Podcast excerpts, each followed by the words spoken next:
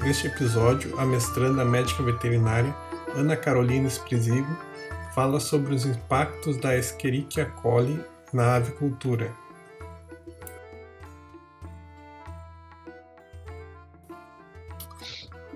Então, dá início à apresentação. Uhum. Você pode descobrir onde compartilha? Estou procurando aqui. Ah, quer apresentar.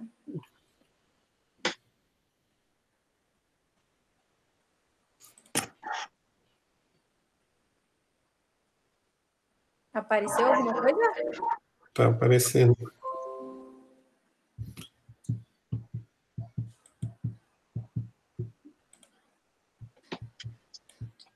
Hum.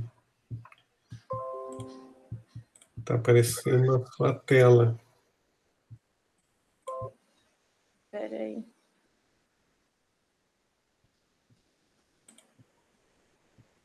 Era na segunda janelinha, né, Yara, você falou. É, uh, na segunda opção, acho que é duas janelas, alguma coisa assim.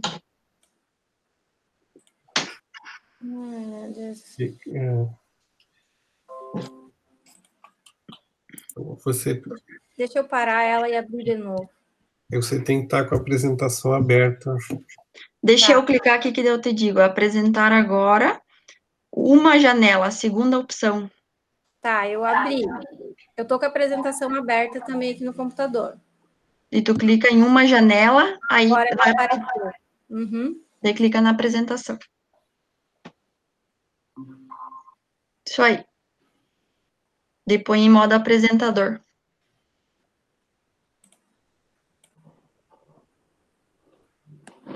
Tá aparecendo para vocês agora? Sim. Só não em modo apresentadora. Aqui Ah, é assim mesmo, acho, tá É. certo. Isso, acho que ela fica assim, cortadinha, né? Acho que Uhum. fica a tela cheia. Então, Ana, quando tiver pronta, pode iniciar. Então tá.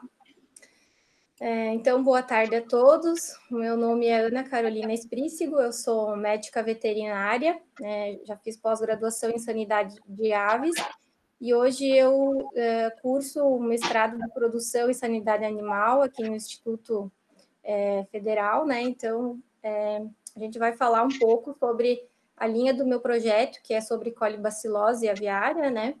E o tema de hoje é falar um pouco sobre os impactos da Escherichia coli na avicultura.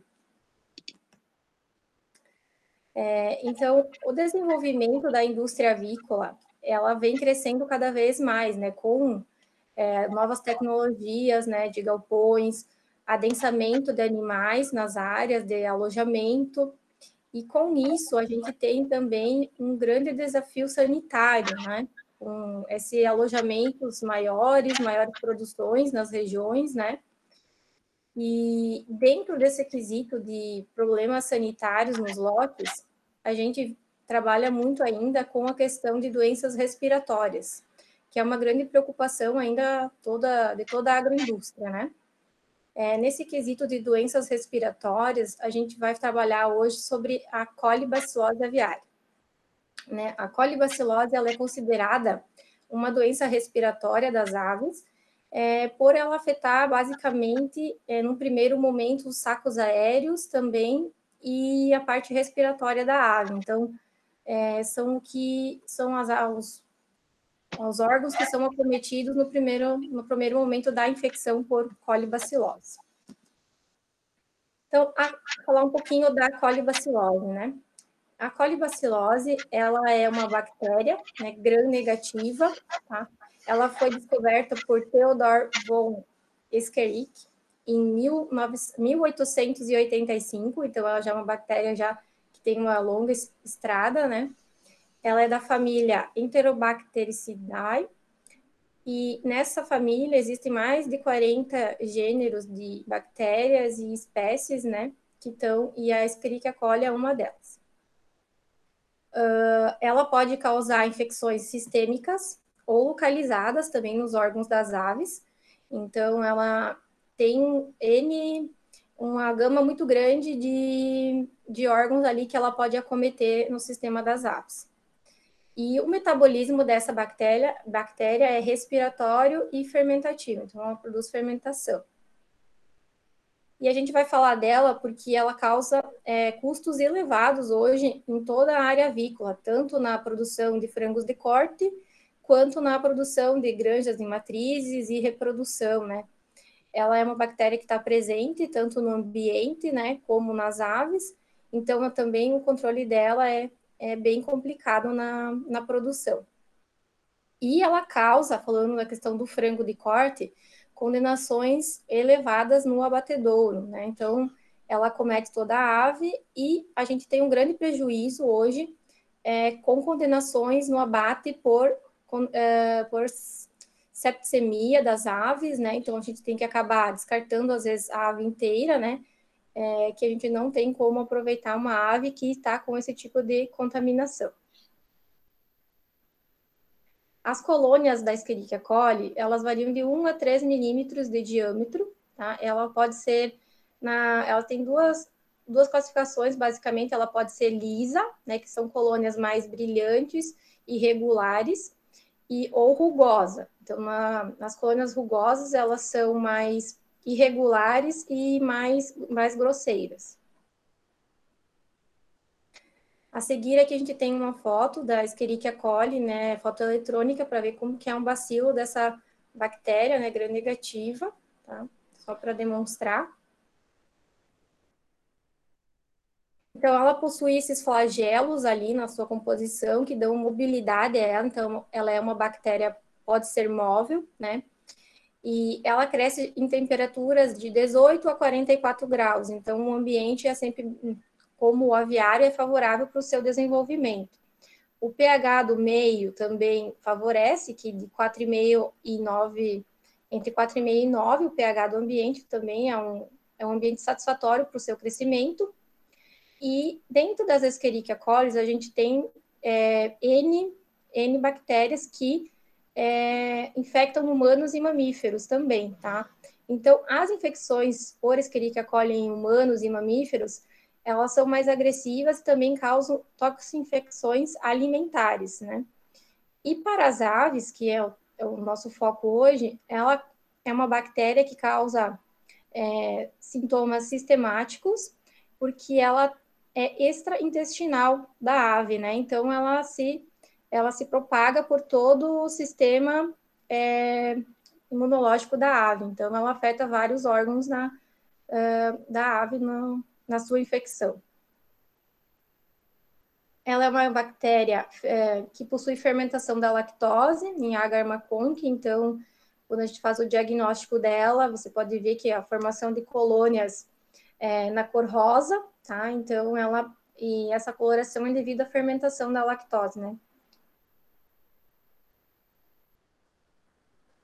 É, em 1947, Kaufman ele classificou as Escherichia coli é, devido aos seus sorotipos. Então, ele classificou elas como devido aos, aos antígenos que estão presentes na parede celular, né? E esses antígenos são classificados como antígeno O, que é o somático, o antígeno F, que é o fimbrial, o antígeno H, que é o flagelar, e o antígeno K, que é o capsular. Então, na, na figura a gente pode observar que tem é, esses antígenos, eles estão presentes no, nos bacilos das bactérias ali gram-negativas, né, como a Escherichia coli.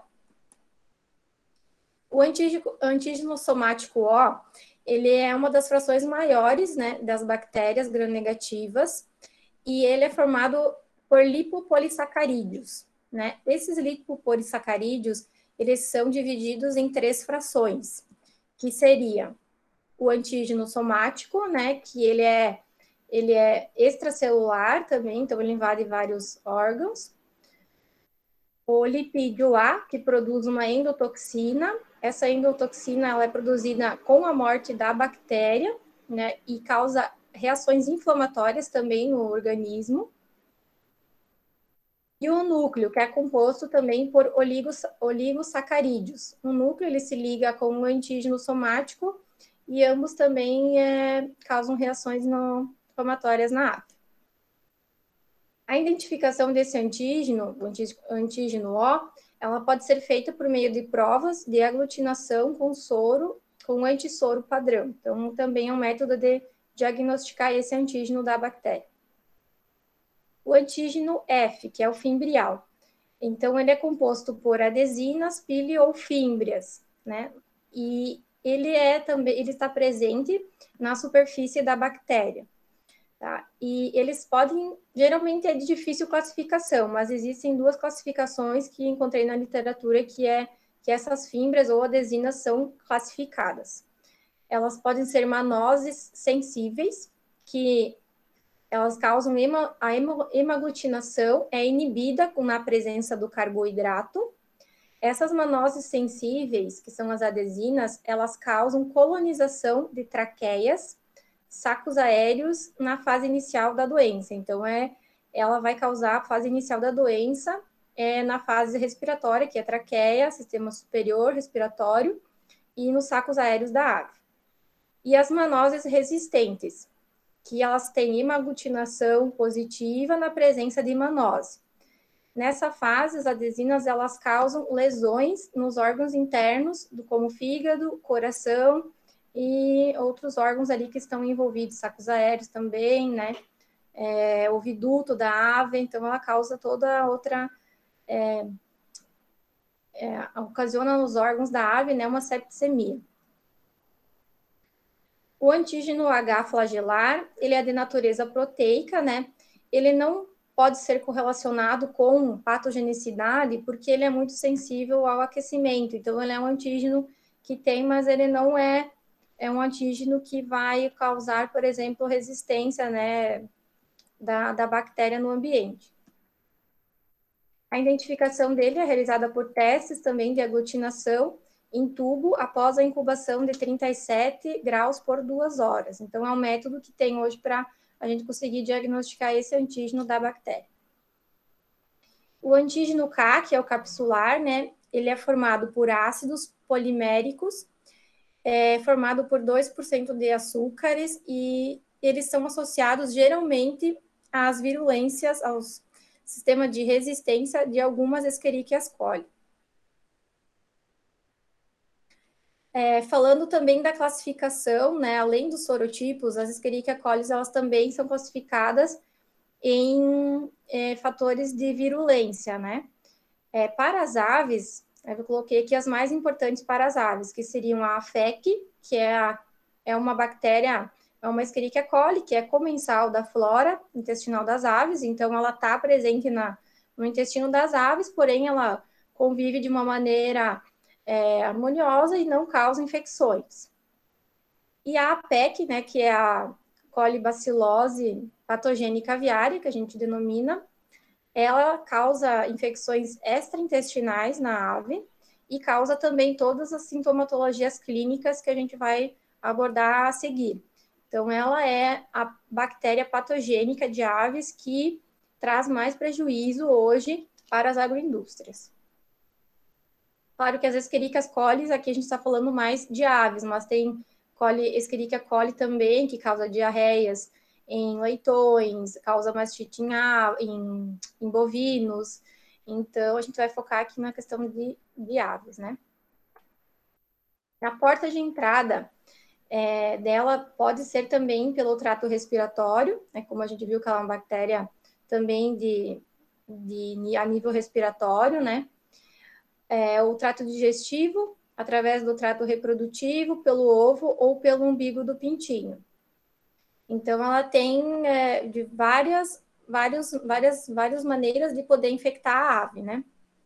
É, aves também, aqui a questão da imunossupressão, ela está ligada que, assim, a, a bactéria Escherichia coli, ela está presente no ambiente de criação das aves, tanto as patogênicas como as não patogênicas.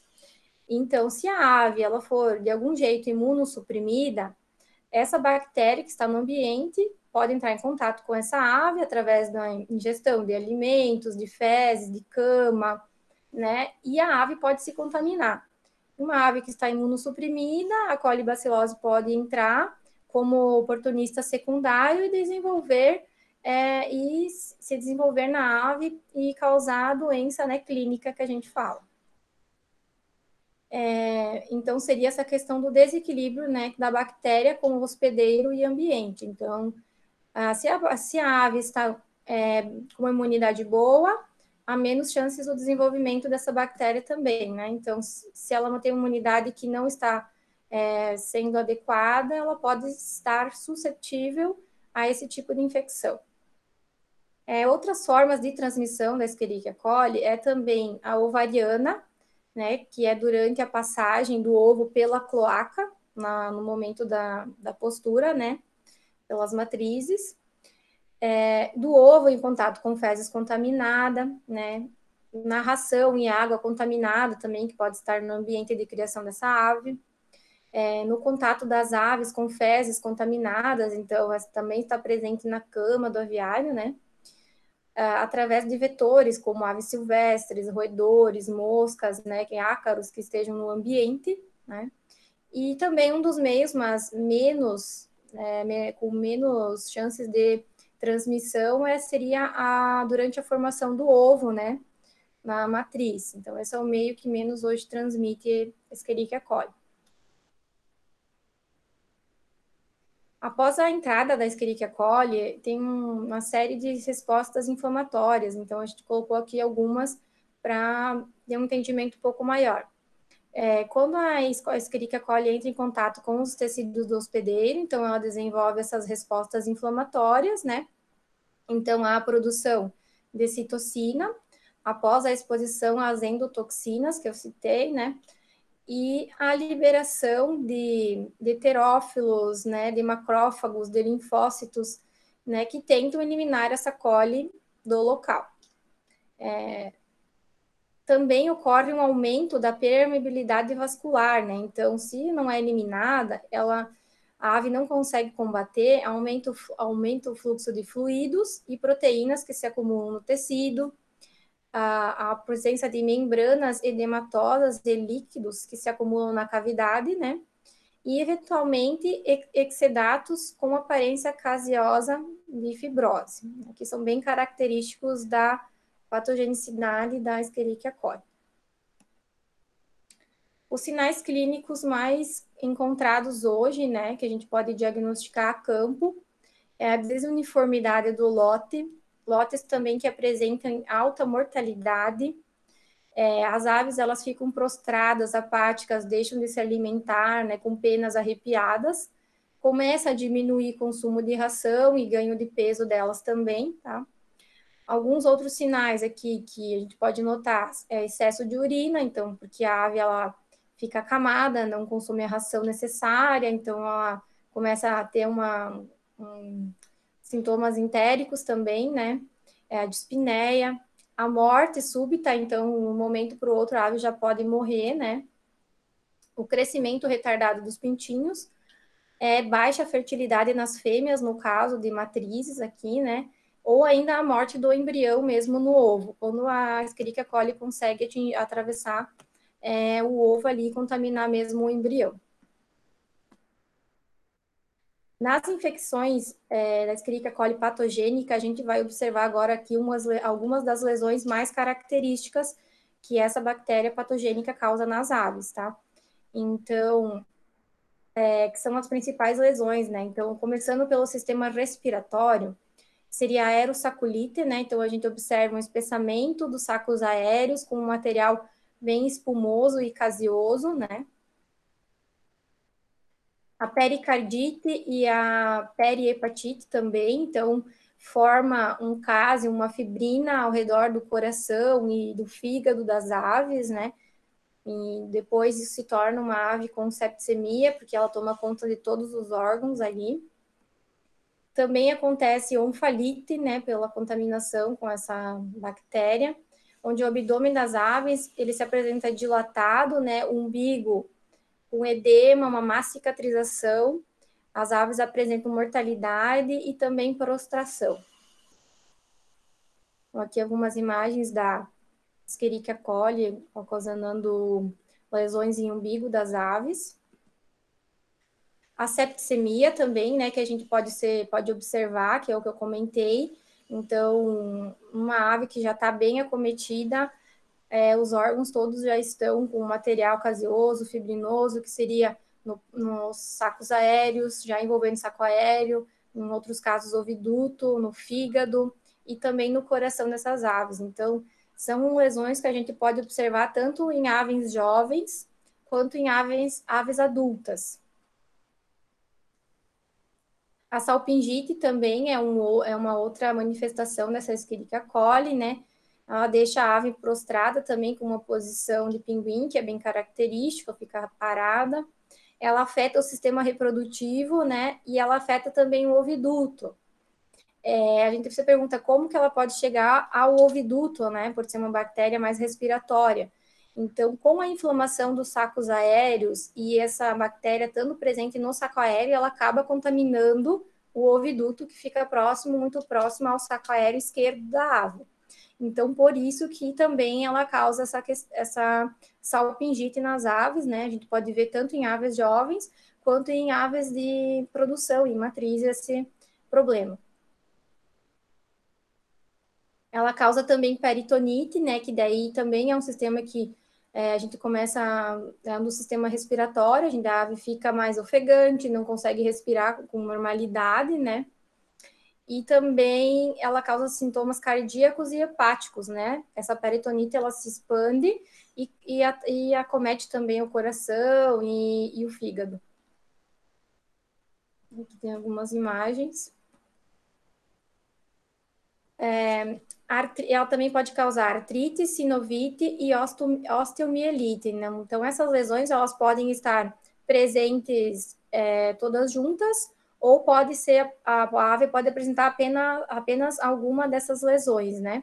Então, no modo geral, o quadro clínico que a gente vê é dificuldade de locomoção dessas aves que apresentam esse tipo de lesão, né? Que seria na articulação de locomoção dessas aves.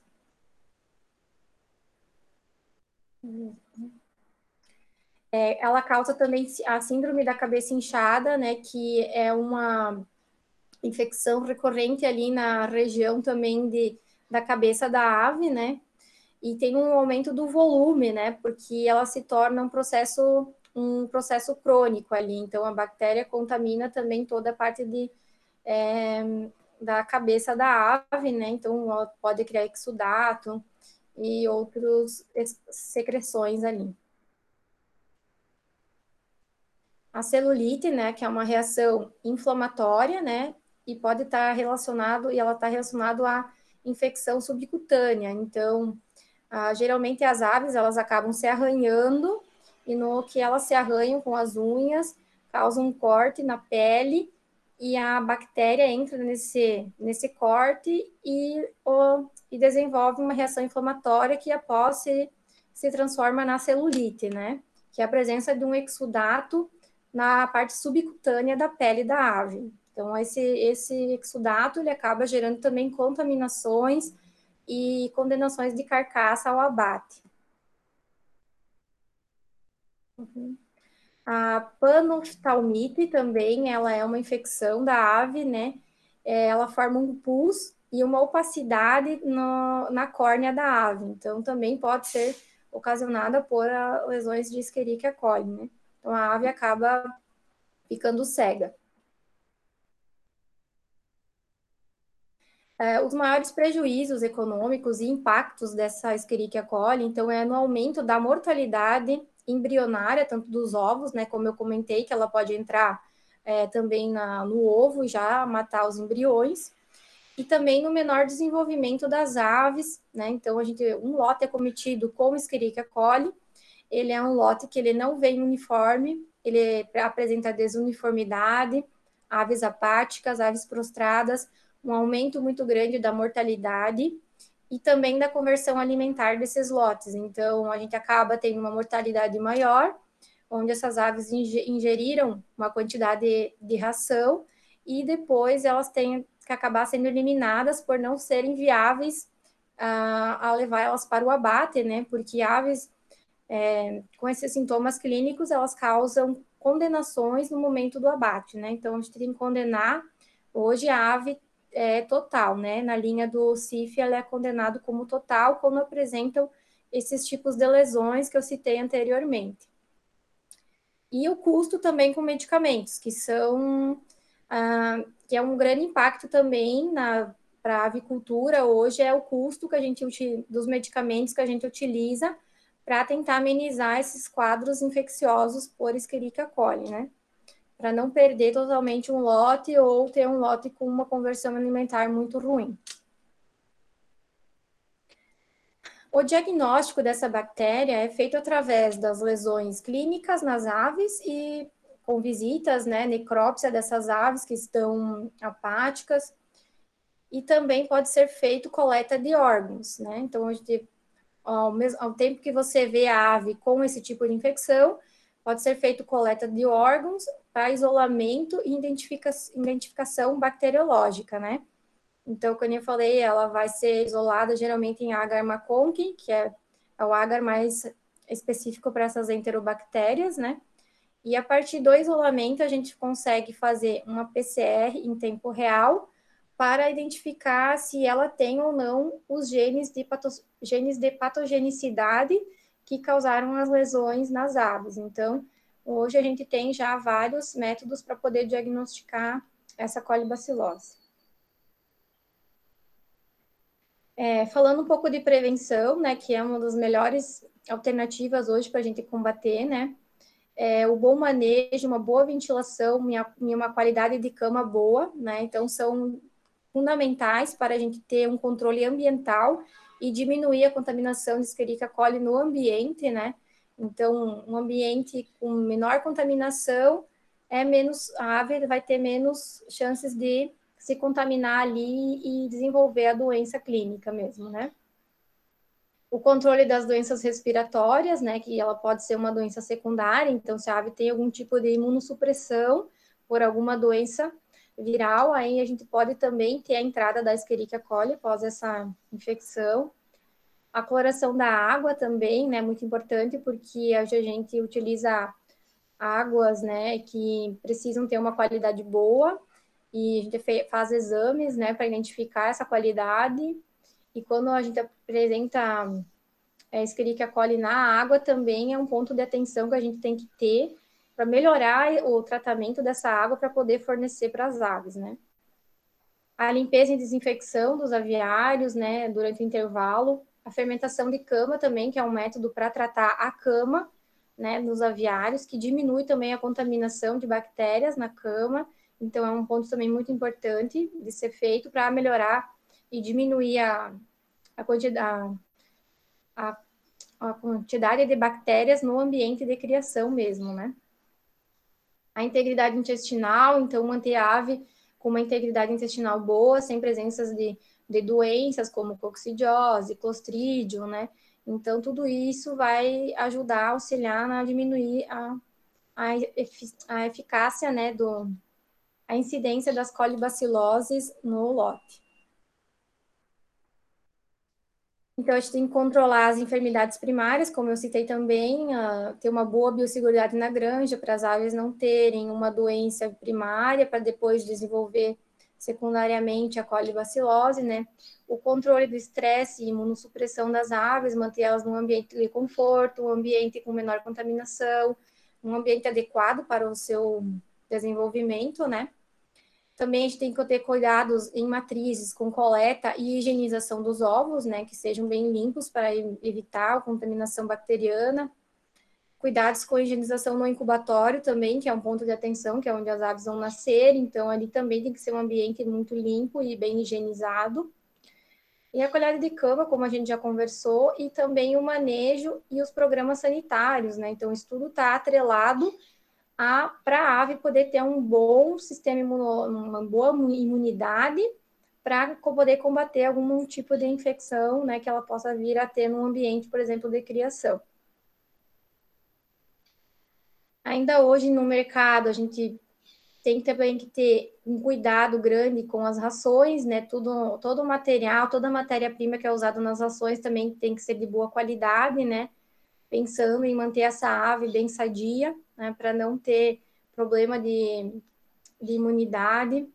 É, hoje no mercado também pode ser usado probióticos ou prebióticos também como fonte, uma maneira de prevenção à colibacilose, para melhorar a flora intestinal da ave, né? Então, também tem algumas alternativas que vêm aparecendo por aí. Também a questão das vacinas vivas, que são vacinas que podem ser utilizadas para prevenção, né? Hoje é muito tem programas que, é que são feitos em matrizeiros para evitar a infecção de colibacilose nos pintinhos, né? Então tem que pensar já desde o início até o fim da cadeia, né? Com todos os cuidados necessários na biosseguridade das aves também.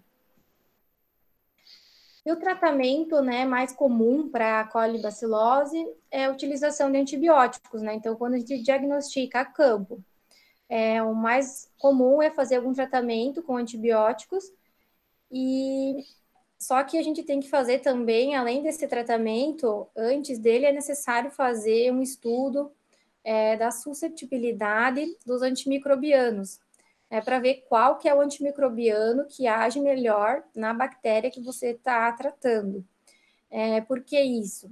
Para evitar que, que existam bactérias resistentes a antimicrobianos, né? A gente tem que, tem que ter hoje uma consciência que o uso de antibióticos está cada vez mais restrito e a gente tem que ter uma cautela na sua utilização. Então, não podemos usar, né?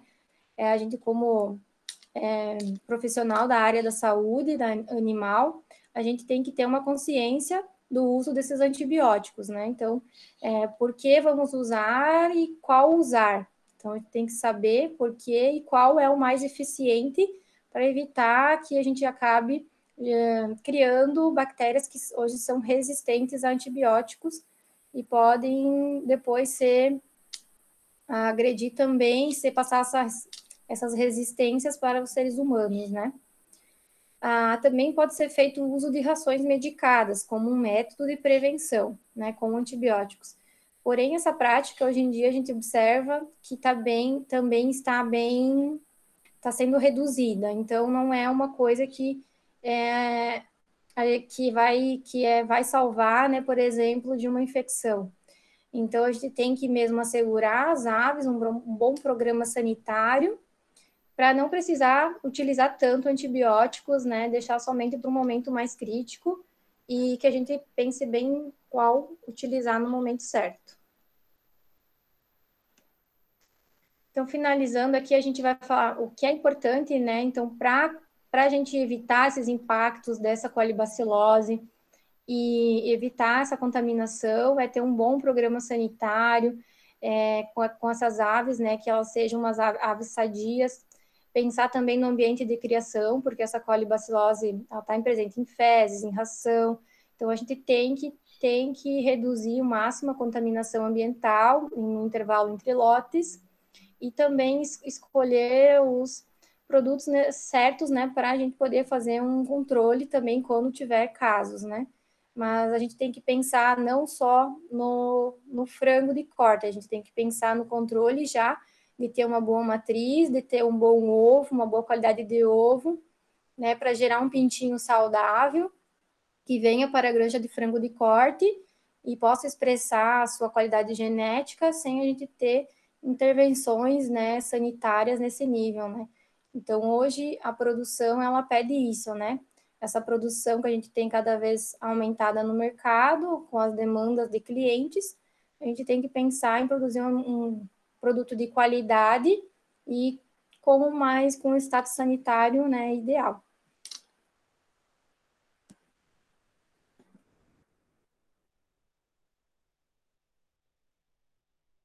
Seria isso, professor. Não sei se tem alguma pergunta.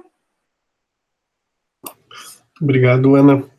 Obrigada. Parabéns pela apresentação. Sim.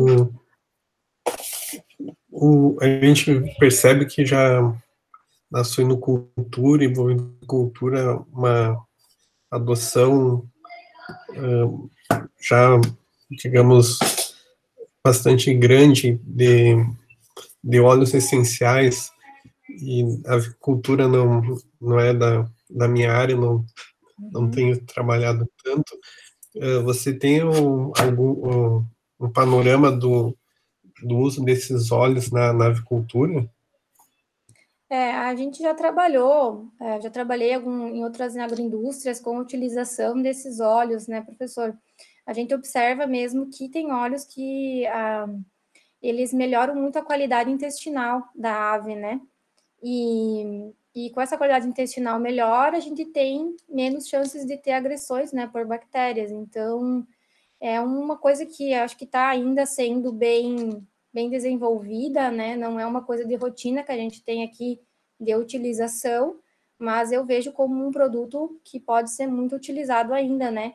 Porque a gente sabe que os antibióticos a gente está utilizando, mas cada vez mais restrito, né? Então, vem também para nos auxiliar nessa parte, né, de melhorar a qualidade, mas eu acho como método mesmo preventivo, né? Assim como são os probióticos ou prebióticos.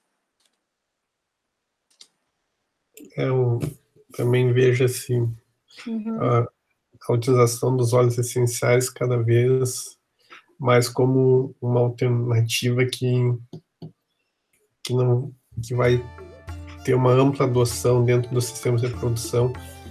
Isso. Não, também na parte de, de ambiência, já tem algumas empresas comercializando produtos à base de óleos essenciais para reduzir o estresse térmico também né, dos animais. Tem também o... trabalhos, né, não, não só no caso da polibacilose, mas é, com ácidos orgânicos também, né, então tudo isso voltado também a ter uma qualidade melhor, né? Intestinal, né? Pensando em outras bactérias também. Então, obrigado, Ana.